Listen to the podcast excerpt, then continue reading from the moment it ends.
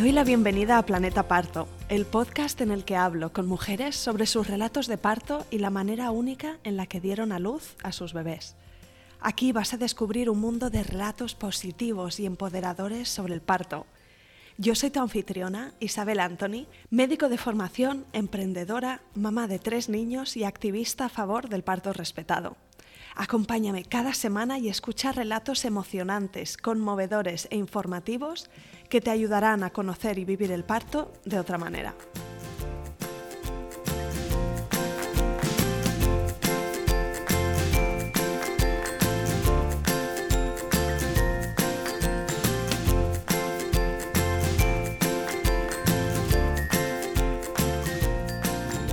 En el episodio de hoy tengo conmigo a María Carrillo, mamá de Ray, que nació en septiembre de 2020. Aproximadamente el 5% de los embarazos llegan a término con el bebé de nalgas, básicamente sentado dentro de nuestro útero, presentando el culete en vez de la cabeza. Hace apenas una década, casi todos los bebés que estaban de nalgas nacían por cesárea programada, porque se consideraba que el bebé no podía nacer de manera segura, que era peligrosísimo, o simplemente porque los profesionales no estaban entrenados para asistir este tipo de partos y se curaban en salud. María quiso intentar un parto vaginal y tuvo la fortuna de recibir el apoyo profesional de un equipo maravilloso que le informó en todo momento de que sí tenía opciones, le transmitió seguridad y la acompañó en todo el proceso. María transmite muchísima positividad. Escucharás en su relato que no tenía miedo de preguntar, de entender, de concienciarse, y creo que eso fue clave para que tuviera un parto positivo y empoderador. El relato de hoy es súper interesante y espero que te guste escucharlo tanto como a mí. Empezamos.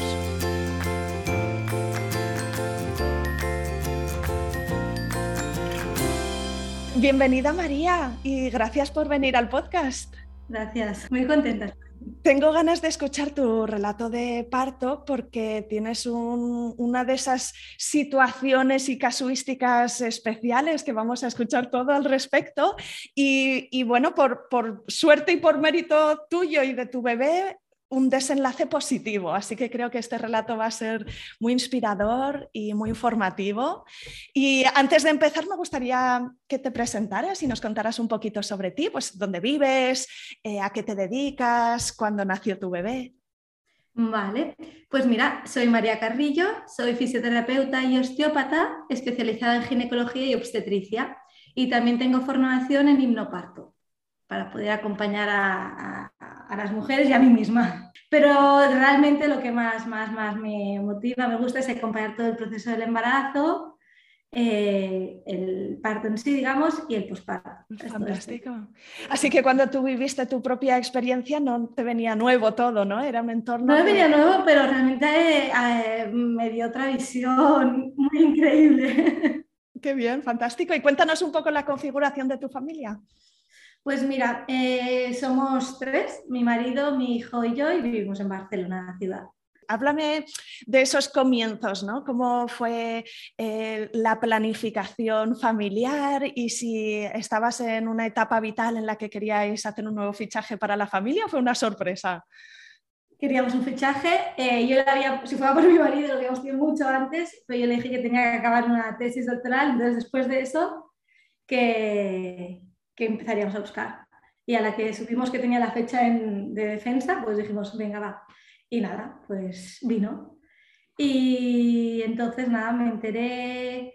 Yo volví de un viaje de Roma, me acuerdo, y mi marido se iba a viajar por trabajo y teníamos un jamón en casa, le dije, eh, yo quiero comer jamón, tengo un retraso, hemos de, aquí hemos, hemos de mirar porque si no comer jamón y vamos a mirar. Es una exagerada, que, es una, que tienes un retraso de cinco días, digo, bueno, miremoslo, oye, y, yo me como jamón y ya está, y tú te vas.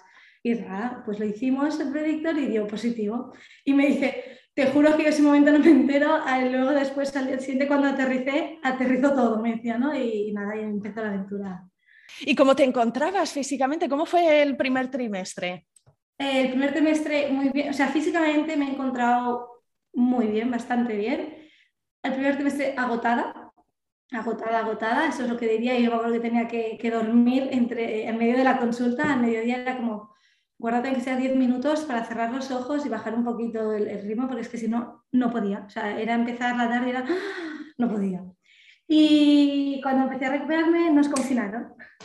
Y nada, entonces estuve, cuando ya me encontraba, pues la semana 12, me acuerdo que hicimos la eco de las 12, donde nos dijeron que estaba todo bien. Y ese sábado nos confinaron. Y yo justo queríamos como ya decirlo a toda la familia, lo grande y todo. Y nada, pues lo dijimos todo por vía online. Y nada, entonces estuve, claro, un mes y medio cerrada en casa, pero hacíamos ejercicio cada día, entonces como que encontraba súper bien, claro, ya estaba descansadísima, comíamos súper bien, hacíamos ejercicio cada día, o sea que muy, muy, muy bien. Me, nos cuida, me cuidé mucho, nos cuidamos los dos, el bebé y yo estábamos ahí a tope. Luego ya empecé a trabajar más progresivamente y la verdad que me encontré súper bien, sí, hasta la semana 34. Lo único que hemos tenido que ir haciendo controles por diferentes motivos ante el embarazo, pero la verdad que bastante bien. ¿No tuviste ningún susto? Sí, tuvimos algún susto. La semana 20 de embarazo, el día antes de la eco, me caí de la bici y nada, no pasó nada, pero fue un, un susto que me acuerdo que, que, con mi marido aparte se movía, pero no se movía, era hasta el inicio de, de, que se mueva el bebé, entonces era como, es que no noté, al final sí que es cierto que, bueno, pues hicimos un momento de calma, de relajarnos, de controlar la situación que había pasado, no me había dado ningún golpe en la barriga, entonces yo me acuerdo de estar estirada en el sofá con las manos en la barriga, le decía, es como si hubiera visto una película muy heavy y hubiera hecho un chute de adrenalina y claro, mi niño cachaba un chute de adrenalina, así un subidón y luego ya está. Y el niño me dio una patada, menuda patada. Y yo pensé, pues ya está, mi niño está bien, mañana tenemos ecografía y, y ya está. Entonces, la verdad que fue un sustillo. Yo creo que ese se quedó ahí dentro de ese susto. Y hasta entonces la semana 20 nos dijeron que todo estaba bien, pero que tenía una ectasia pélvica el bebé. ¿vale? En el riñón, en uno de los riñones, la, el uréter no estaba del todo dilatado, bueno, no estaba del todo maduro, entonces estaba el riñón un poquito más grande. Entonces, por eso nos haciendo como un poquito más ecos de control. Yo me he llevado por la seguridad social pública, entonces si no, tienes una eco a las 12, a las 20 y a las 34 creo que es, o algo así, son tres, una en cada trimestre. Y entonces yo a partir de la 20 empezamos a tener cada seis semanas la eco. Es un ha sido un poquito rollo durante el COVID porque realmente me han cambiado mucho de médico y de matrona. Yo tuve una matrona al inicio que ya luego no la volví a ver por el COVID porque estaba todo un poquito alterado. Claro, primero con lo de la lactasia pélvica, un ginecólogo era quien lo controlaba más, ¿no? Cuando vieron que más o menos estaba del todo maduro, mi niño era un percentil bajo, un PEC bajo, por debajo de 10, entonces como que estuvimos muy pendientes de... Y cuando ya digamos que el peso estaba más o menos controlado, bueno, siempre ha sido bajito, ¿eh? o sea, bajo percentil, eh, ya me pasaron a la unidad de nalgas, ¿no? Entonces yo como he metido en diferentes especialistas.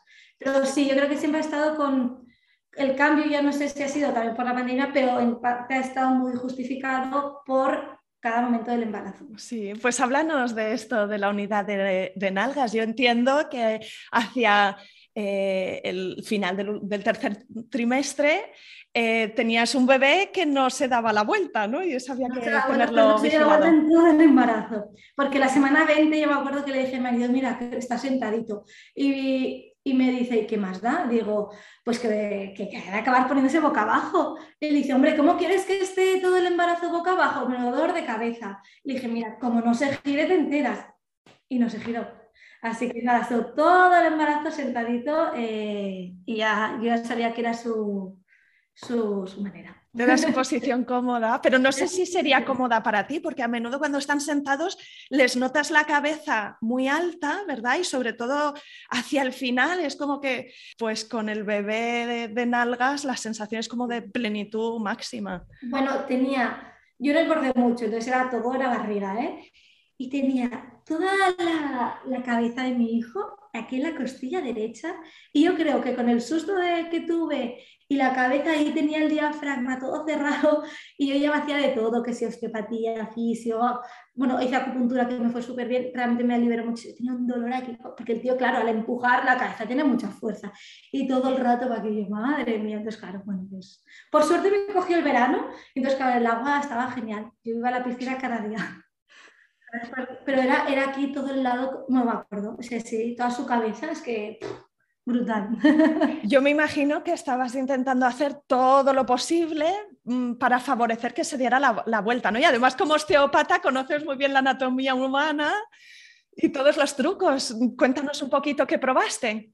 Sí, mira, a mí en la semana 34 cogí ya la baja, 33, 34 cogí la baja, entonces me dijeron justo que era percentil bajo, que hiciera reposo, pero ahí ya estaba de culete y yo pensé, bueno, vamos a empezar a hacer cositas suaves, con un reposo relativo, caminando tranquilamente, y me empecé con mi moxa, bueno, mi marido pobre estuvo con la moxa todo, durante todo el verano, eh, hice ejercicios, posturas, abertura del diafragma, todo, osteopatía, fisio, acupuntura, ejercicios, volteretas, todo, todo, todo, todo, y nada.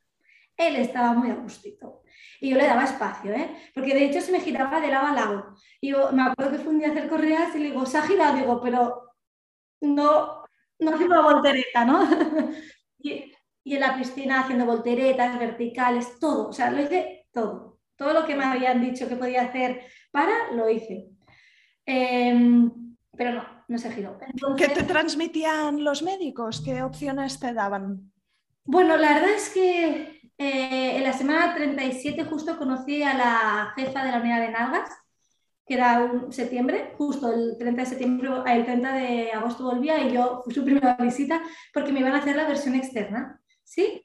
Y cuando me fueron a hacer la versión externa, que la hacen en urgencias, bajo control ecográfico y todo, eh, me, dijeron que tenía el cordón como muy delante del pecho y que, que, era mejor no, no, no, arriesgarse, porque estaba muy cerquita del cuello y que creían que no. Y la verdad que la, muy bien, en la unidad de nalgas eh, del Hospital de San Pablo, que es donde me estaba llevando yo y que hay una unidad específica allí, eh, me llevaba la doctora Medina y ella en todo momento me dejó que ella me explicó cómo funcionaba todo, cómo era y me dio máxima confianza, seguridad y siempre me daba alternativas, ¿no? Me dijo, mira, vamos a entrar con una versión externa, si no, pues ya vemos qué hacemos. Si no quieres, no la probamos. Vale, vamos a probar. No, no puede ser por esta razón. Vale, ningún problema. ¿Quieres que tú te más adelante con un parto vaginal? Digo, sí, vamos a intentarlo. Lo que quería era llegar hasta el final e intentarlo conseguir. Sabía que en todo momento tenía la cesárea ahí porque, porque es, un, es un porcentaje muy bajo el que está de nalgas y no todo el mundo sabe y si no es una posición perfecta, una posición óptima, un peso óptimo, ¿no? entre, es entre dos y medio, tres y medio, el niño estar en nalgas puras, la cabecita estar bien colocada, eh, la madre tener cierta, un margen de edad no puede pasar creo de 40, esto no estoy de todo segura, pero bueno, como muchos protocolos, ha de estar todo como muy idóneo, ¿no? Y entonces, como no podía mejor, adelante, digo, sí, vamos a intentar el parto vaginal. Igualmente estaba haciendo de todo, ¿eh? fisioterapia, acupuntura, pero el niño ahí. Porque además mm, la posibilidad de que se dé la vuelta eh, incluso en la semana 40 siempre está ahí, ¿verdad? Sí, siempre, claro, sí, sí. y de hecho, desde entonces, cada semana control ecográfico con la doctora y nada, para ver que continuase el percentil correcto, porque claro, si era más bajo de 2,500, que es donde estaba ahí mi problemilla, no se podían arriesgar. Entonces, claro, estuvimos ahí. Y siempre me explicó, ¿no? Me decía, mira María, cuando un parto de nalgas va, va. Si no va, no nos lo vamos a arriesgar y haremos una cesárea. Siempre está ahí la cesárea, pero si va, fluye. De verdad. Dice, y, y cuando va, funciona. Y yo, pues venga, es que en ningún momento pensé que, no lo podíamos conseguir, ¿no? Y, entonces, claro, teníamos lo del peso a la vez y, el bebé me dijo, mira, el peso es lo que no me, a mí me da más cosita y como estás en un percentil 6, no, 3 en el último a la eco, te, recomiendo que no pases de la semana 40 de gestación, que no vaya a ser que nos dé un susto en el momento del esposo. Y yo, ¡ah! digo, yo quiero un parto natural, yo quiero un parto lo más fisiológico posible me dice, bueno, tenemos la opción de hacerte la maniobra de Hamilton. Y yo, uy, no, no, no, no, no, maniobra de Hamilton, no, no, no, no. Bueno, dice, la hablamos, te queda una semana aún, por lo tanto, estás en la 39 y justo teníamos hora para 39 más 5. Y yo ahí pensando, no, no, haz todo para activar el parto, venga, otra vez, acupuntura, fisioterapia, todo, todo, todo, ¿no? Eh, infusiones de esas relaciones sexuales, caminar, subir, bajar, es que es todo lo que se puede hacer, picante, no picante, o sea, todo, todo, todo. Y, y entonces iba pensando, bueno, si no me pongo, ¿qué prefiero? ¿Una inducción que la teníamos programada o una maniobra de Hamilton. Al final, una maniobra de Hamilton, a mi manera de parecer, es una ese nivel como digamos la, la, manera de yo trabajo, ¿no? movilizando los tejidos, dándole espacio al cuerpo y, y, es introducir los dedos en la vagina ¿no? y giramos todo la, para, para, romper las membranas sin romper la bolsa para que estimulemos un poquito. Y pensé, esto para mí es lo más natural ante una inducción química, ¿no? Pues vamos a ver qué tal. Entonces llega la consulta. Bueno, me estoy pensando lo de que sea hacer una manera de Hamilton. Digo, pero si tengo que pares dice, y tanto. Dice, bueno, primero vas a mirar si realmente hace falta, porque quizá no hace falta. Y entonces la doctora, pues con mucho respeto, me lo explicó todo. Miramos, sí, María, estás ahí, pero aún está un poquillo la cosita que falta. Dice, ¿qué? ¿Adelante? Digo, sí, adelante. Me empieza a hacer, digo, me molesta un poquito. Dice, ¿quieres que pare? Digo, no. Continuó, dice, ya está. Yo, ah, pues muy bien. La verdad que súper bien. O sea, fue nada, o sea, no me molestó nada. Me respeto en todo momento, me sentí súper acompañada, súper bien, muy, muy bien. La verdad que chapo. Muy bien, así que te hicieron la maniobra de Hamilton la semana 39 más 5 por ahí, ¿verdad?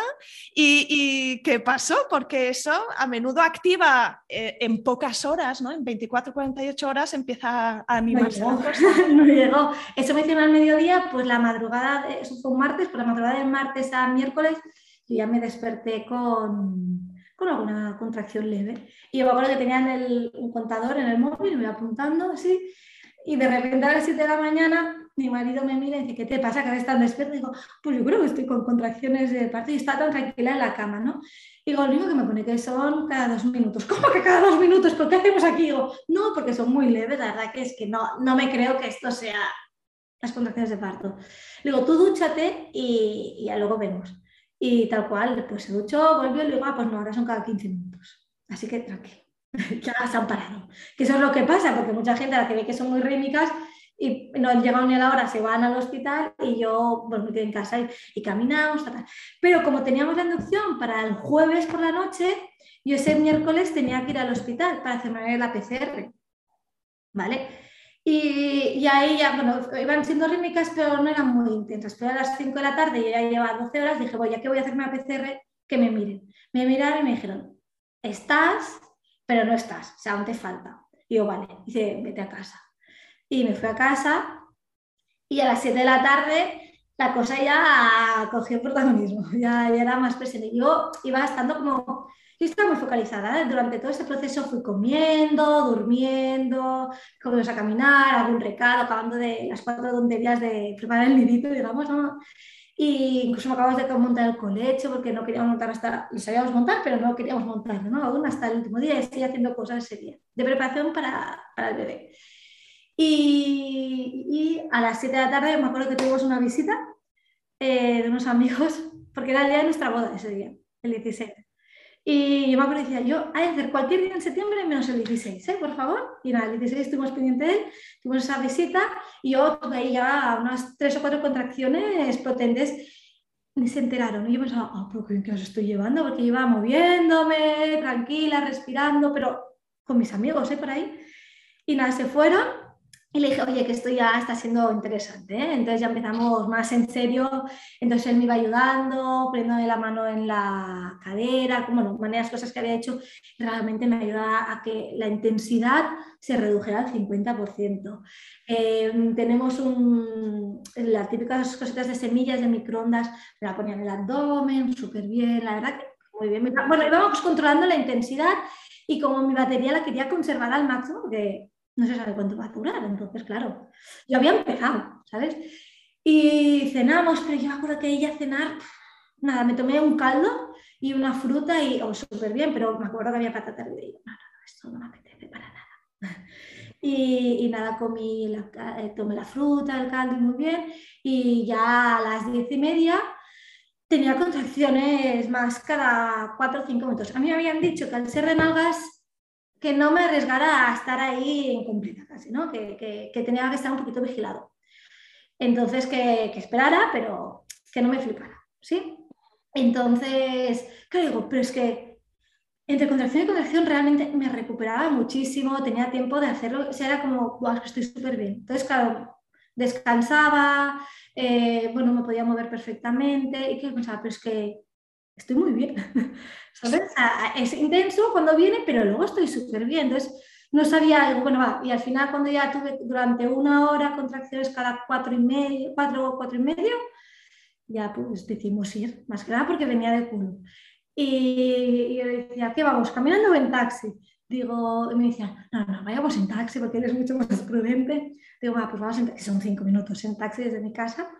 Y, y yo me acuerdo que en el taxi, nada, ni una contracción. Hasta la puerta del hospital que me vino y me dijo, menos mal, digo, porque ahora que me vuelvan a casa, qué pereza me da, ¿no? Me digo, quiero tener contracciones. Sí, y no es raro, no es raro que ese trayecto en, coche eh, llegas al hospital y es como que se ha detenido un poquito el proceso, pero... Sí, sí, total, ¿no? Claro, de hecho, a la que sales como de tu aura, ¿no? Un poquito, eso te, te activa, te pone más adrenalina al cuerpo, cosa que que va en contra de la oxitocina, ¿no? Entonces, claro, tenemos que, y yo, bueno, no pasa nada, y hasta que me vino uno y me dije, tengo la contracción. Y nada, llegué, me pasaron ya a masa de partos, y yo creo que pensaban que, que, que, aún estaba muy madura, o sea, que aún me faltaba mucho, ¿sabes? Me pusieron correas, eso sí fue una jugada, porque me dejaron sentada una hora, y yo, yo le iba diciendo, es que me quiero mover, y está ahí sentada, y yo creo que la matrona no se imaginaba que yo estaba ya, porque de repente vino, que me hicieron control ecográfico para comprobar que estuviera 100% bien porque era un parto de nalgas. Y aparte la doctora Medina ya había dicho, puede ser que aparezca en pocas horas una chica que viene de nalgas, bueno, que su bebé viene de nalgas, entonces están un poquito avisados. Y, y nada, entonces hicimos, me puse las correas y al final dije, oye, de verdad, dejar moverme porque, porque yo no quiero mover, o sea, es que no puedo estar, eso fue intenso, o sea, esa hora fue como, y me mira y me dice, uy, pues ya estás de seis, digo, bueno, es que estábamos avanzando, digo, vale, y me dice, ¿qué quieres? Yo, no, no, vamos tirando, porque yo quiero un parto lo natural, de hecho yo quería un parto natural. Y entonces eh, voy haciendo con mi música, tranquilamente, tal, tal, con mi marido, la mano, el calor, me había llevado el, el, cojín caliente, me lo había llevado. Y, y, me puso, y entonces me mira, me dice, uy, ya estás de 8, que hemos de ponerte anestesia. no, que quiero un parto natural. Y dije, María, y dice, es que tienes, vienes de, viene de nalgas tu hijo. Digo, ya, pero yo lo quiero parir marginalmente de nalgas, porque quiero sentir, ¿no? Me decía, es que tenemos un problema, porque si se complica, que sabes que puede ser, eh, tendremos que hacer una cesárea de urgencias y te tendremos que dormir. Si no podemos reaccionar, puede ser lento, ¿no? Por si a mitad del expulsivo hay algo que pasa.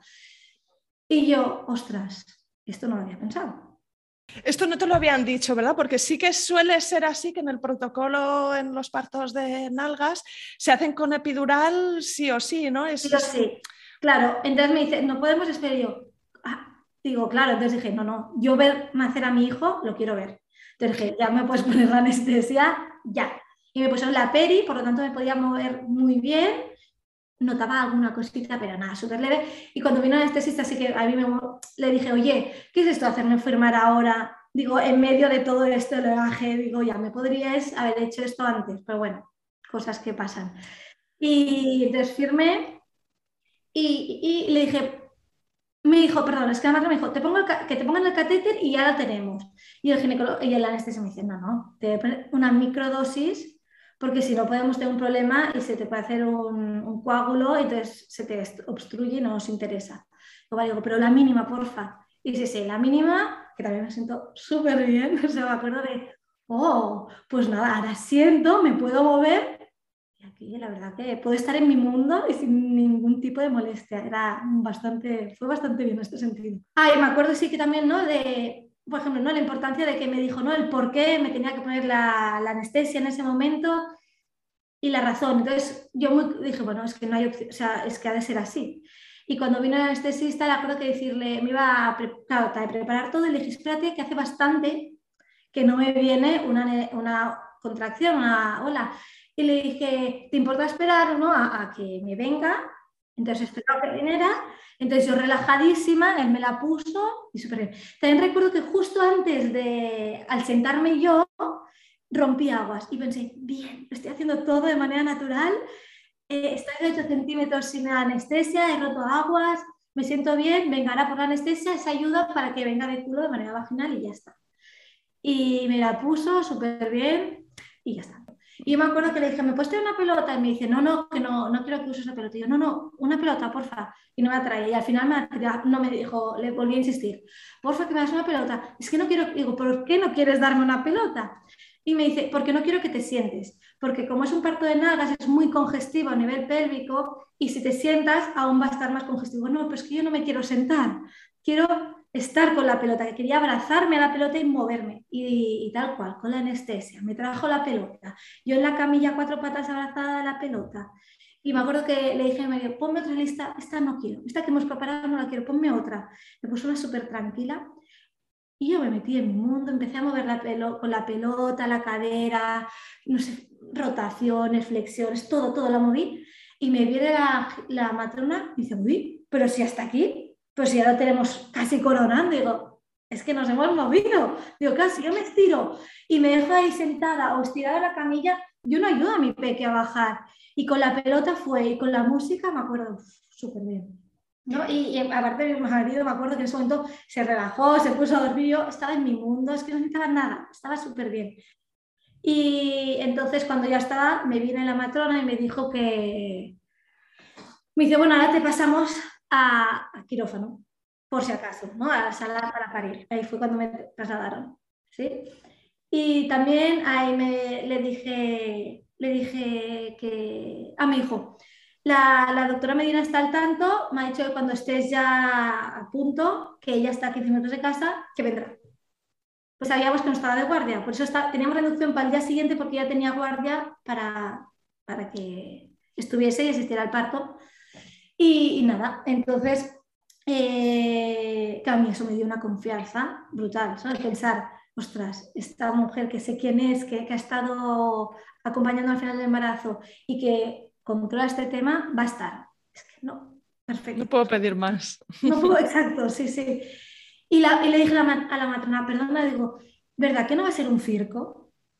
Y me dice, ¿qué te refieres? Digo, ¿verdad que va a haber el personal justo? O sea, digo, que no va a haber hay mucha gente y me dice, a ver, María, dice, tienes un parto de nalgas y vamos a coger un, seguro a todo riesgo, me dice.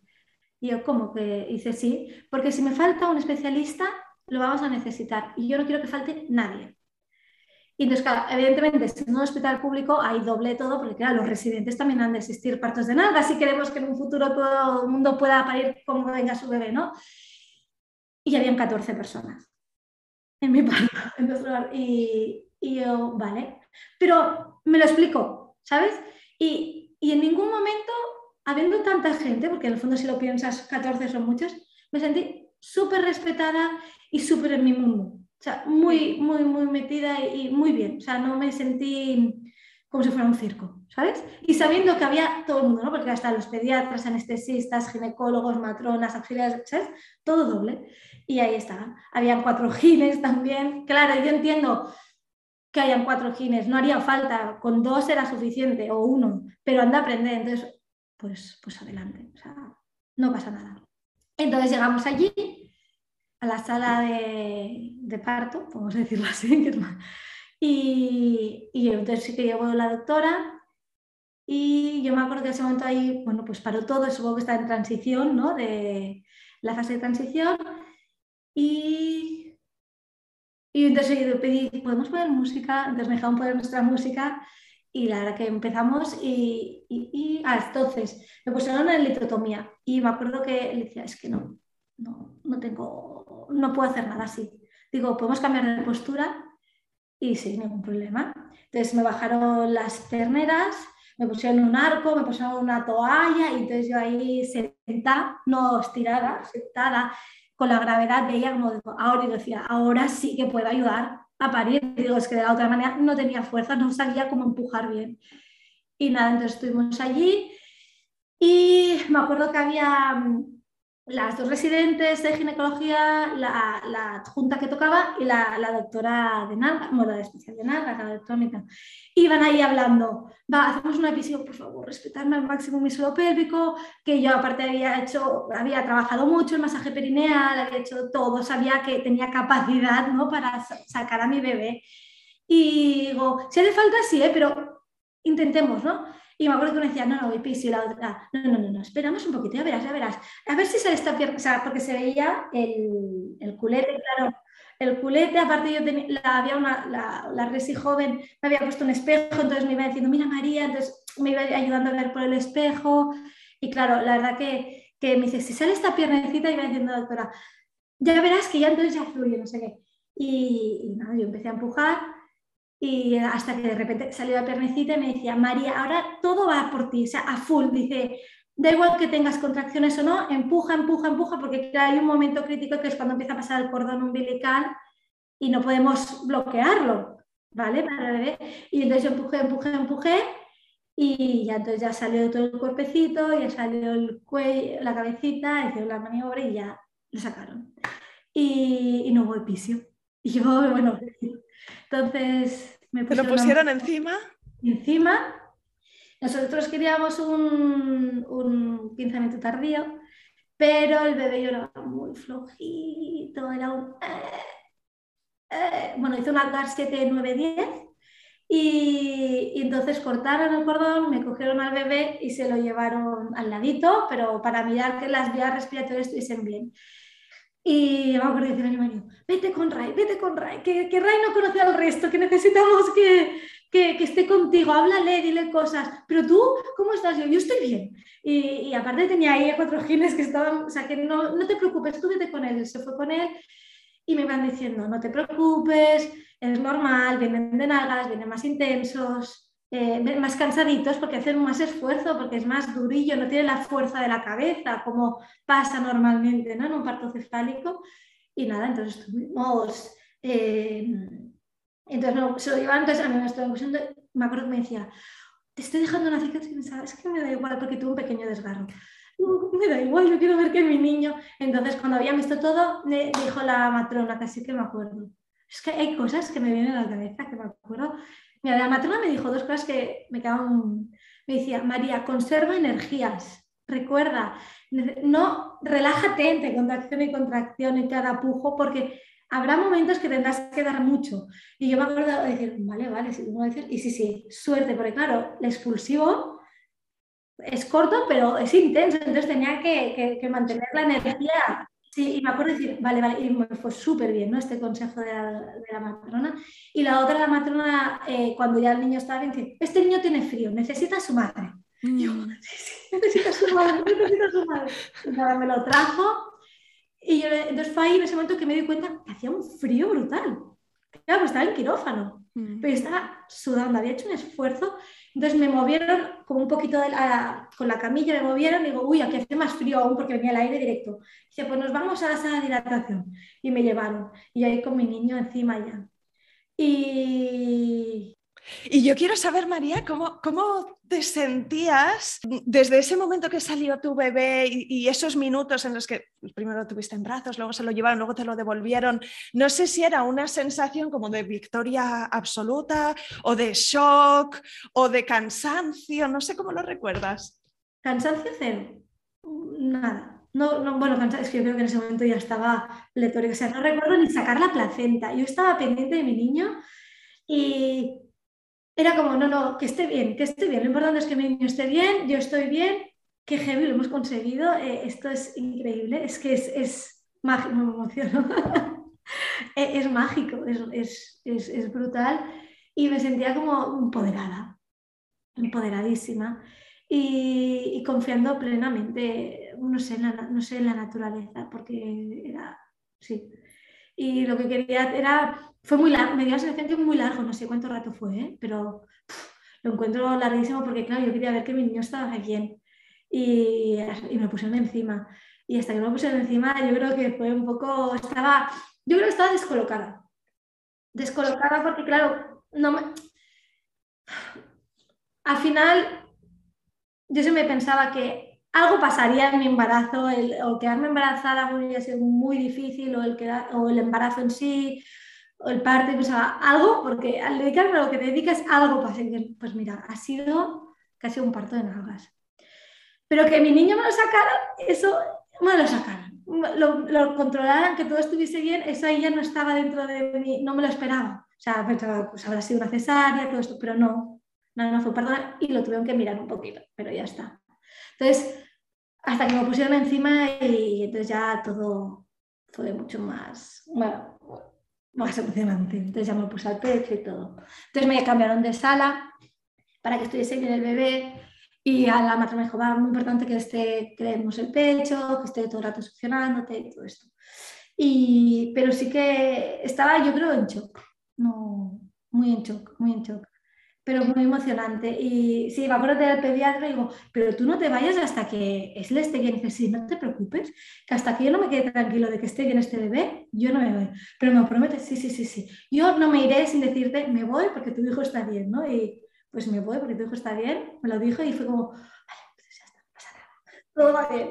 Qué necesitadas estamos en esos momentos de, mensajes positivos, ¿no? Que nos reafirmen, que, nos, que nos den certidumbre, tranquilidad. Y que te expliquen las cosas, ¿eh? Es que lo encuentro tan básico que te expliquen y que entiendas lo que está pasando en cada situación, porque, porque si tú entiendes, colaboras mucho más. O sea, si a mí, por ejemplo, me ponen la epidural y no me explican la razón, yo no la había puesto enfadada. Y además hay una reacción del cuerpo como de tensión, ¿verdad? Como de encogerse, que es lo contrario que necesitamos para ese momento de sacar al bebé. O entrar a la sala y ver 14 personas y decir, ¿qué está pasando aquí? Pero el saberlo previamente, el que te informen, el que te razonen y el que tú también tengas incluso elección, ostras, cambia mucho.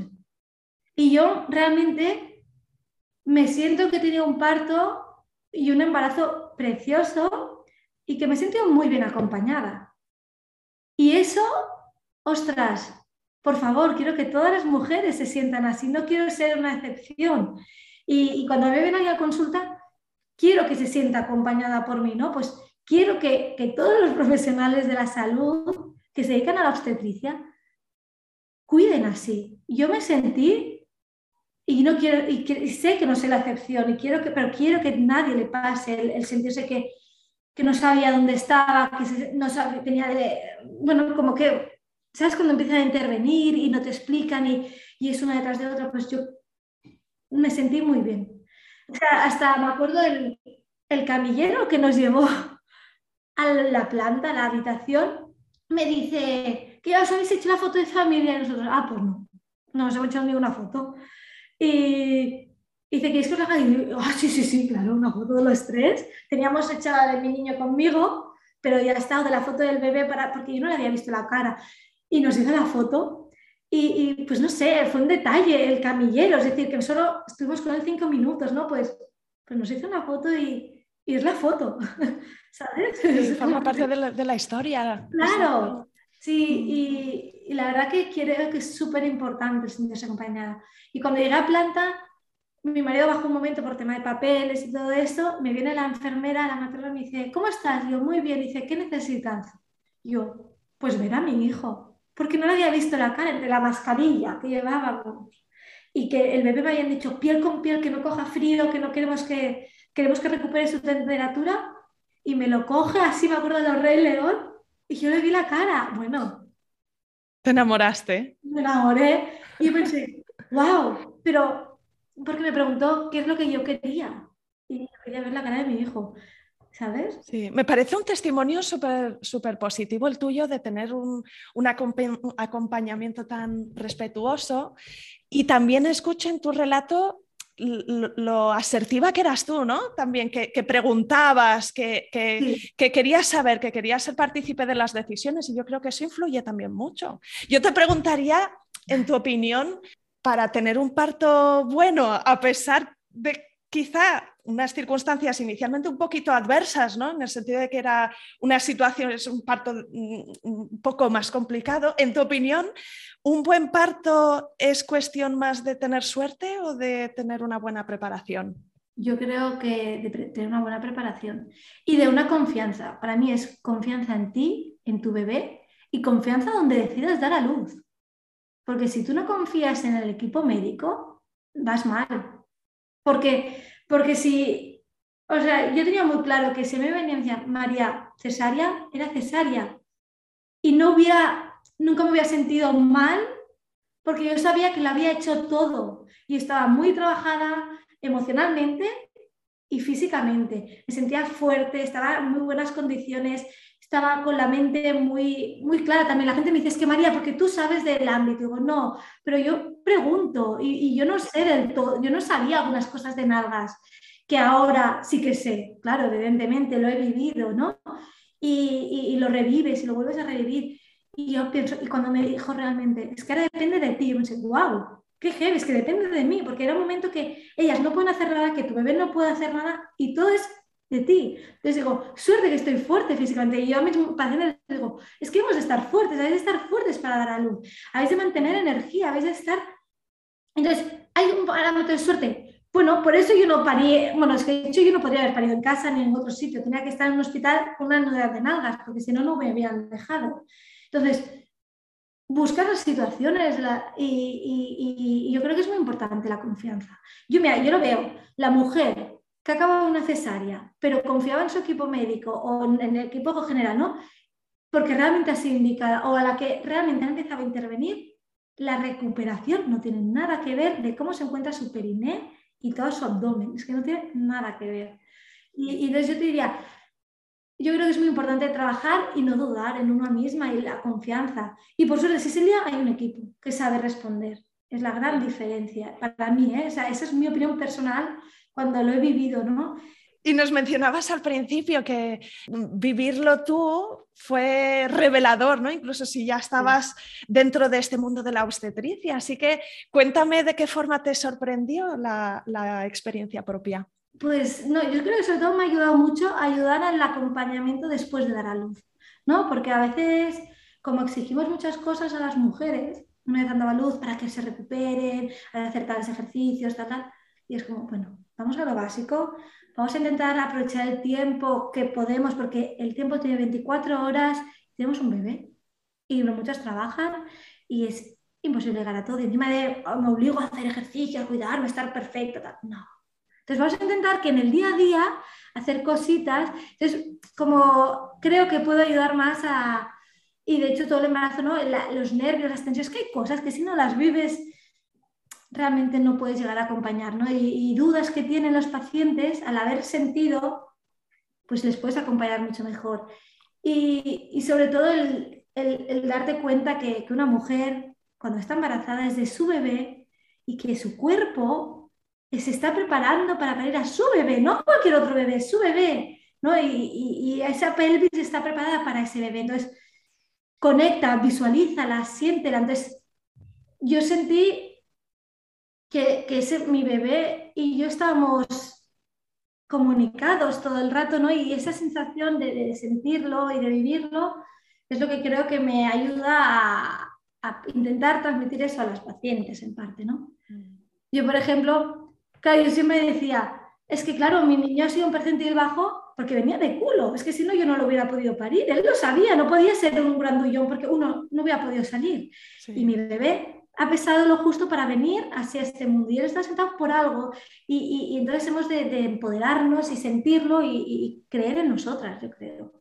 Cada mujer está hecha de su bebé ¿no? y de su cuerpo y, es importante ese vínculo. Entonces intentar que la mujer conecte, es lo que diría, ¿no? Y se sienta muy empoderada.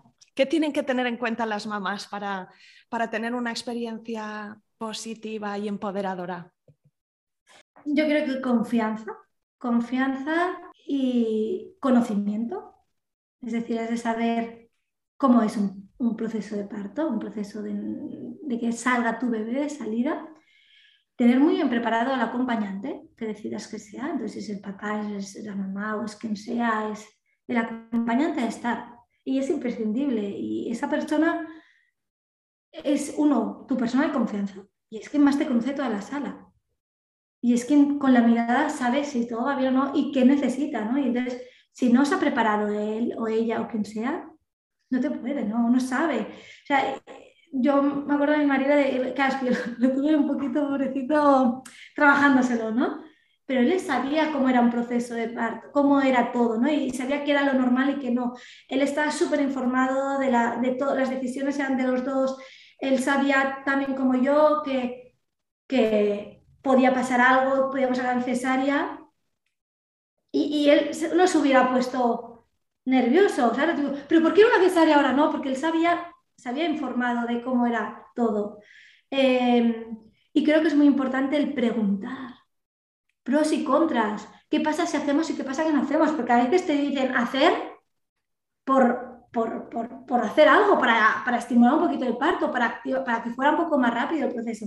Pero a veces podemos esperar y no hacer nada, porque, porque si tú estás bien, ¿sabes? Entonces, si, y por ejemplo, la pelota, pues preguntar por qué no te la quieren dar, quizás te una explicación. Y de hecho, pues me pareció muy bien, no te sientes en la pelota, pues yo no me siento. Pero yo quiero la pelota porque hay mil cosas que puedo hacer con esa pelota, ¿no? Y, creo que es muy importante el, también trabajarse a nivel subconsciente, ¿no? En los miedos, ¿no? Porque todos tenemos una mochila y lo es pasado, ¿no? No, es que mi madre tuvo unos partos horrorosos, por lo tanto yo voy a tener un parto quítate, que esto no se hereda. es decir, que tu madre tiene una mala experiencia, sanémoslo, pero no tienes por qué vivir tú. ¿Sabes? No, es una patología hereditaria el parir con mala experiencia o con buena.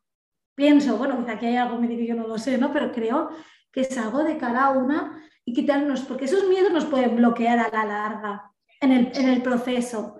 Y, y entonces y también creo que es muy importante estar abierta a, bueno, vamos a estar viendo cómo procede, porque cada parto es único y cada mujer es única. Y una misma mujer pariendo dos veces no tiene nada que ver un parto con el otro. Entonces, claro, hemos de, de escuchar el cuerpo y de ver cómo vamos progresando. Bueno, eso es lo que yo diría, ¿no? El trabajarse, trabajarse. No solo físicamente, psíquicamente. Y estar fuerte físicamente para poder aguantar el final del embarazo, porque si tú no aguantas, no te estás preparando durante todo el embarazo, al final llegas al final y es que no puedes más, entonces estás las últimas semanas arrastrándote, ¿sabes? Y también creo que es muy importante el saber decir a la sociedad que no opine. no opinéis sobre mi embarazo. Yo recuerdo, como era un bebé percentil bajo, me decía, claro, iba en bañador, en bikini todo el día, bueno, en la piscina, y me decían, ¿Y para cuándo es? Yo para septiembre. Uy, pues no te queda nada, pues no tienes tanta barriga. Yo he pensado, ¿y tú qué opinas? ¿Tú qué sabes si tengo barriga o no? Pero todo el mundo opinaba de mi barriga. Y sea, es que aparte no tienen ni idea de la historia. Y yo tengo un bebé con un percentil bajo y en el fondo es un rum que tengo. Y tú que me digas, uy, qué barriga más pequeña, ¿qué más te da? Sí, que son comentarios que se dicen a la ligera, pero es que nunca sabes qué fibra sensible están tocando y en eso hay que ser cuidadoso, respetuoso. Dar... Yo le digo a mis mamis, digo, tienes la barriga perfecta por el bebé que tienes y cómo eres tú, porque cambia mucho una mujer de tal tamaño, de otro tamaño, de cómo es su pareja. Claro, es que todos son muchos factores a, tener en cuenta. Y, y es muy importante que la sociedad no opine o como cuando nace, todo el mundo opina. Y si le das el pecho, si no, no, no. Yo tenía mi asesora de lactancia y esa era la persona que me tenía que ayudar y el resto que no opine, que me dejen sentir a mi bebé y, comunicarme. Yo, la única persona que para mí puede opinar es mi marido, era en este caso, porque era el padre de la criatura, y el ginecólogo matrona que te lleve como sanitario que controla y sabe los temas más fisiológicos. El resto, nadie ha de opinar. Yo recuerdo, ¿y en bici? Digo, pues yo fui en bici todo el embarazo. La única persona que podía decirme no vayas en bici era mi marido, porque era su bebé también. El resto no podía decirme nada. Y yo le dije, mira, y me caí y dije, si tú me dices que deje de ir en bici, dejaré, pero si no, yo continuaré. Dice, lo único que te pido es que vayas con tiempo, sin prisa y en lugar de salir justa, pues salía con 10 minutos más. Y eso fue el equilibrio que encontramos. Por lo tanto, que la sociedad no opine y que cada mujer se sienta libre de llevar el embarazo como quiera, el parto y el posparto. Qué bonito relato, he disfrutado un montón escuchándote y quiero darte las gracias por compartirlo conmigo y con las mujeres que nos escuchan. Me alegro. Eh, a ti gracias por, invitarme y, por interesarte por los partos de nalgas, a que muchas mujeres puedan venir, parir como venga su bebé y respetando lo máximo el cuerpo.